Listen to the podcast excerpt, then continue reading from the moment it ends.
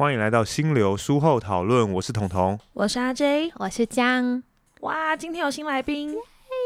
，OK OK，那有新来宾啊，不是重点，有反囧大将军。那我先讲一下这本书哦，《心流》这本书其实是一本很久很久以前的书，至少超过三四十年以上的书。心流的这个概念哦，后续其实影响了一个心理学的学派，叫正向心理学哦，因为他就是开始在研究说，什么样的人生是最值得度过的。那以往这个东西，其实心理学比较不讨论，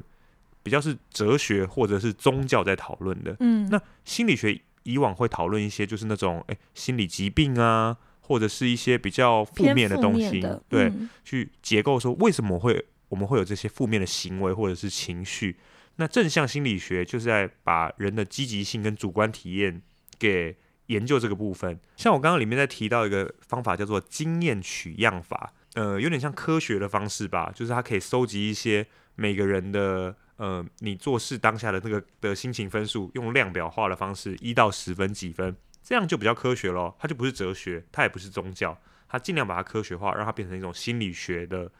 一个方式去探讨它。那这件事情其实我觉得还蛮有趣的啊，因为它毕竟后面就影响了整个心理学的这个学派。它就是一个比较新的心理学派啦，就是正向心理学。那我自己在念心理的时候，其实很有趣的是，哎，你们知道什么样的人会来念心理咨商系吗？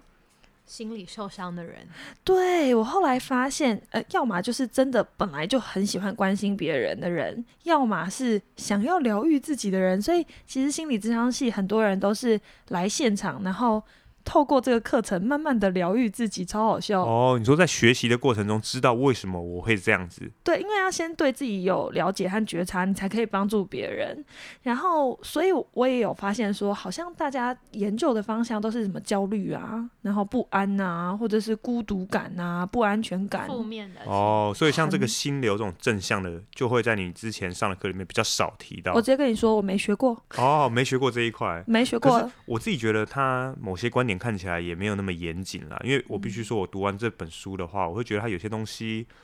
毕竟可能是当时那个年代吧，就是取样的方式就只能用这样的方式。每个人在写说他做这件事情的时候，他的心情是一到十分，但每个人的一到十分可能不一样啊。嗯，那他有提到说一个东西，就是说要达到心流状态的话，你从事的那些活动啊，必须要比你现在实力再稍微高出一点点，你才可以全心投入。嗯，全神贯注，然后达到心流的状态。但事实上，我觉得可能就算是在做一些已经非常上手的事情，只要你能够全心投入其中的话，可能我觉得也有机会达到那种心流或是忘我的状态。我自己是这种感觉的。那就是我回想我以前有没有体验过这种心流的状况，其实是不常有的。哦，对，那我唯一有一个印象的话，就是我国中的时候哈，在念书的时候，好像可能是念什么那种教科书吧。然后今天我想说啊，好，我今天要把这个社会给念完了，嗯，然后写这个参考书啊。我永远记得那那个时候哦，就是我九点开始写，我抬头起来的时候已经十二点了，就是那个就算心流状态吧，对不对？我已经哇，你知道嗨起来喽，准备开始要把这个书给念完，这样。那你有感觉一个漂浮感吗？我觉得我当下可能没有这个感觉，但是我永远记得，就是说那个时间也太那个时间感太诡异了。就是竟然是在我在写参考书的时候，你看我这是不是算是有点废？参考书心流 这怎么跟我刚刚听然后理解的心流不是很像啊？有像啊，我是在那个挑战之中啊，你在挑战之中，你有感到相当的愉悦吗？我已经跟参考书融为一体了，我就是行走的参考书。我跟你讲，我那个时候在国中的时候，在写那个参考书的时候啊，就是写那个题目的时候啊，好几次我在对答案的时候，是直接把后面答案给改掉了，就说 A B A A A，哎，我看到后面怎么是它怎么是猪这样子？我看了两三次以后，我觉得说他答案一定错了，因为答案错其实也是蛮常见的嘛，我就把后面的答案给改掉，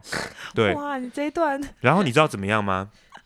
国三的我，嗯，因为国三要回去复习以前的东西嘛，对不对？我就把它拿回来看，哎、我当时还改错了，那答案是对的，这样子。有啊，我有听也就是说说啊，对对对，就是国三的我就打脸了当时我，但当时的我是进入心流状态，我是无敌的。你说的心流状态好像是有点超自信。我听以前你不是有说吗？你那时候什么国中毕业的时候，在成绩单上面写那段话，你还记得吗？我忘了，你忘了？他说什么？我就是天才。我就是天才完全没有问题，我是无敌的。我是这样写的吗？是。我真希望我我可能要跟那时候我学习一下，对对对。那这个 RJ 你有没有心流的爆发的部分？我有啊，而且我还蛮明确知道我什么时候会心流爆发。说说看。就是我在大学的时候，我其实是一个非常热爱参与活动的人，而且我都是活动的总招或者是主持人。那我觉得我自己在舞台上的时候，很常进入心流的状态，就是我没有任何后设的思考，说，诶，那大家的反应如何？那会不会大家对我评价怎么样？会不会大家对这个活动有几个人走掉？没有，我就是全心全意在表演，而且表演的时候，我觉得脑袋会有一种，嗯，就有点像是叙述的心流的感觉，就是你整个人。全心的沉浸在这个空间的情境里面，然后很投入做这件事情。对，那江，你有没有这样子的感受过呢？我想到了，我觉得比较是在运动的时候，哎，就是我蛮喜欢重训的，然后我觉得它是一个从不是心流到心流的过程。就是我一开始运动的时候，我也不会有什么目标嘛，然后每每个礼拜去两天，然后甚至还会很担心别人看到我，想说这人怎么看起来这么烂。然后动作那么不标准，但现在就是不知道为什么开始爱上运动以后，然后我每天就会可能每一次去，我会给自己一个目标，说我今天就是要再加一个杠片等等，然后我会完全就是投入在这里面，我也不管说别人会不会觉得我我的姿势看起来很奇怪啊，或者是怎么这么矮啊，背这么轻之类，我就已经不在意这些事情，我会觉得说我好像在挑战我自己，然后就诶就觉得蛮开心的这样。好，哎，那我们刚刚都有提到说心流这个东西，它是一个好几十年前提出来的理论嘛，那它其实影响到后续的很多的一些观念或想法。打个比方好了，他说要专心这件事情，因为心流说强调说你一定要专注嘛，但是他要讲到说现代人其实很难专注，其实他几十年前就这样写。就说大家都会去等于说流连于看电视啊，但是我自己的观点会认为说，现代人的专注力应该是比以前还要再更加下降的。当然，因为我们所受到外界的那些东西，资讯太快了，资讯太爆炸了。那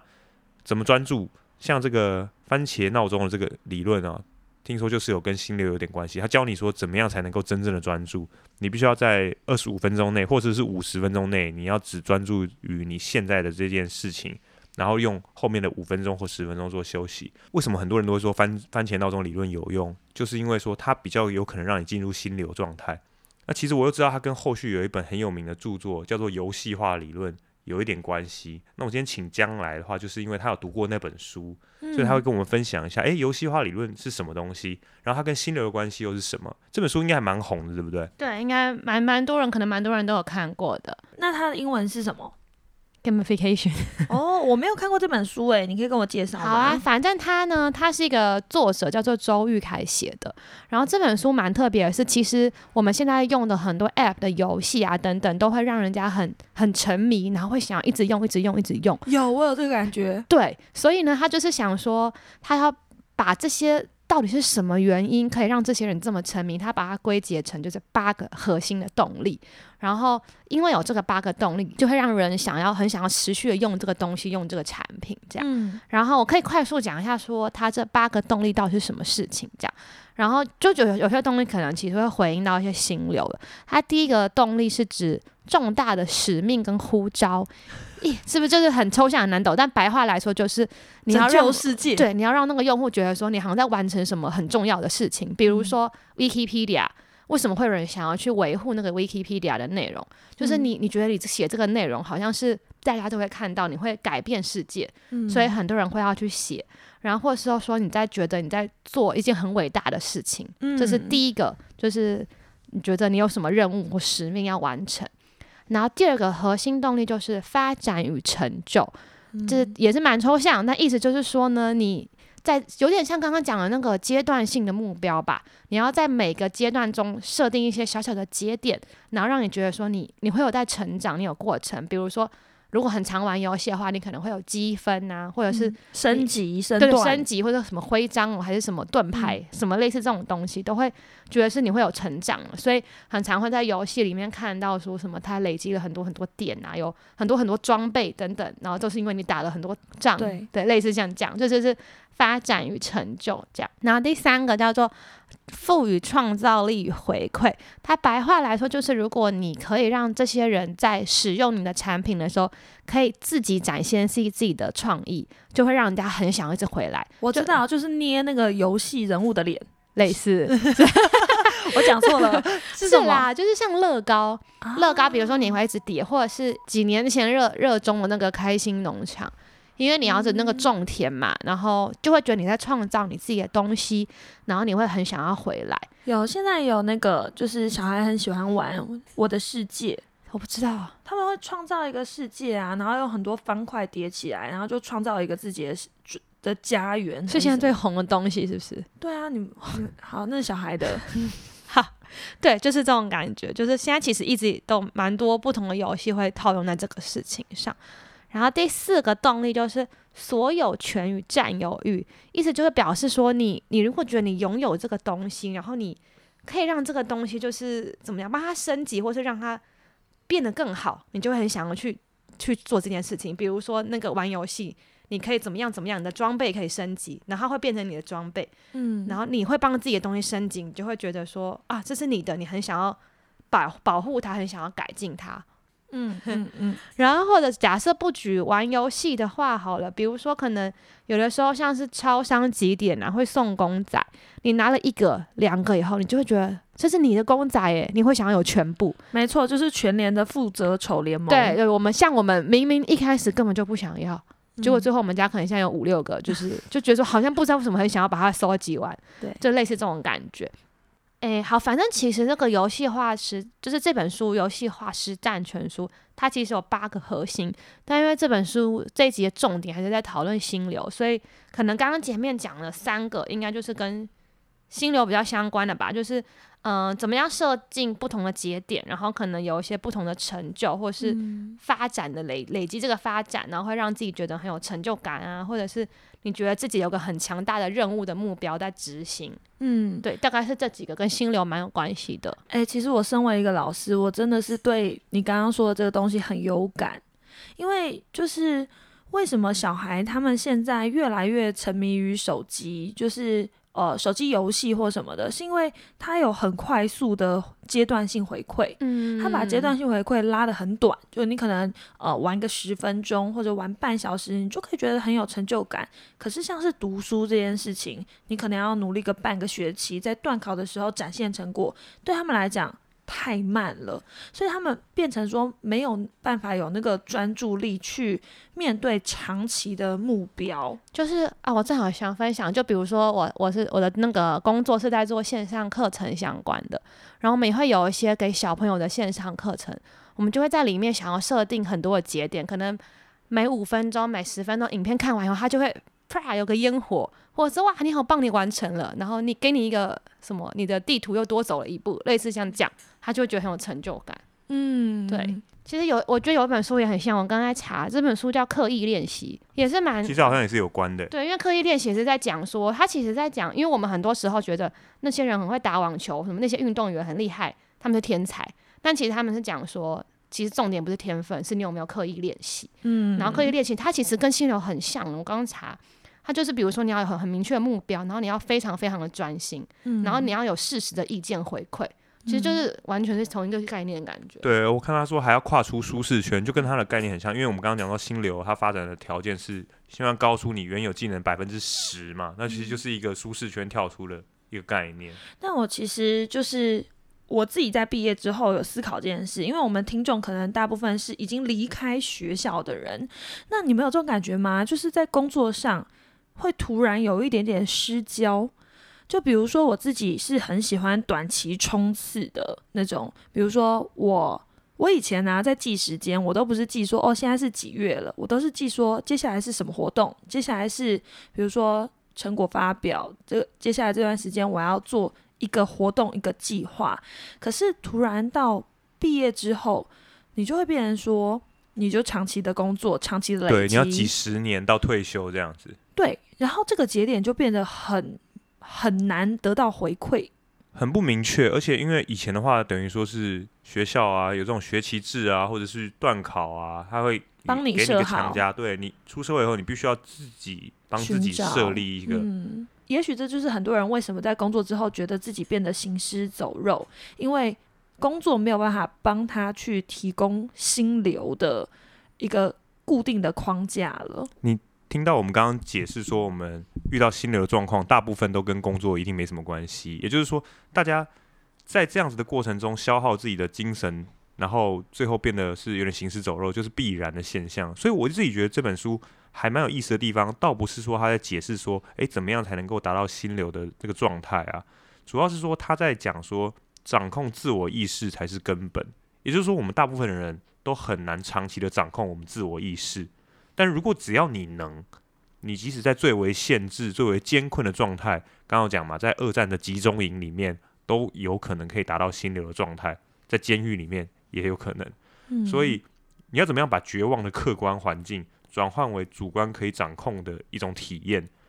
我觉得这就是这本书想要表达那种真正的关键。但我觉得它里面讲的那个自成目标，我觉得超级难，因为你尤其是现在已经在工作的人，你你很难看书为了看书，然后呃打球为了打球，我们什么健身为了瘦，对不对？嗯因为呃我自己很爱看书，可是我发现我当老师之后，我就会开始去筛选说这本书对我这一堂课或这一学期的课有没有帮助？对，嗯然后看书就变成一个很后设的思考，就有点像是我看那个 YouTube，有很多人是很爱看电影的研究者，可是他们最后会变得很痛苦，因为他没有办法享受电影，他对看电影是为了分析，就是像什么小朋友本来一开始很喜欢画画，嗯然后当他变成一个可能要赚钱的目标怎么样的时候，他变成没办法热爱画画。对，然后刚刚都是讲那个，其实自己掌控自己的心境才是最重要的。就是他跟我最近在看另外一本书也很相关，它叫做《与成功有约》，反正就是讲说高效人士的一个很七个很重要的习惯。那它里面有一句话是我觉得很重要，然后我一直写下来提醒我自己。它的意思就是说，It's not what happens to us, but our response to what happens to us that hurts us。意思就是说，在你遇到困境的时候，重点不是这困境，是你的 response，你对这个困境的回应才是最重要的事情。就是我觉得蛮符合刚刚讲的那个掌控自己的意识的东西。嗯，好，很棒。那这一本书感谢大家的收听啊。那有兴趣的话，也可以去来，呃，因为它后续还影响了很多种不同的书啊。我会在尽量在下面看能不能够把它列出来。我们刚刚有提到的那些书，或者是将也可以来一集说书，哦。嗯，江之说书大家好像听得出来，江其实是看很多书的啊、是一个学识丰富的人，嗯，对，那我们这位呃，有机会就来听听这个江分享看看啊。对，那、如果有兴趣是用听我们这个全英文的话，也可以考虑哦。嗯好，好，那大家拜拜。拜拜。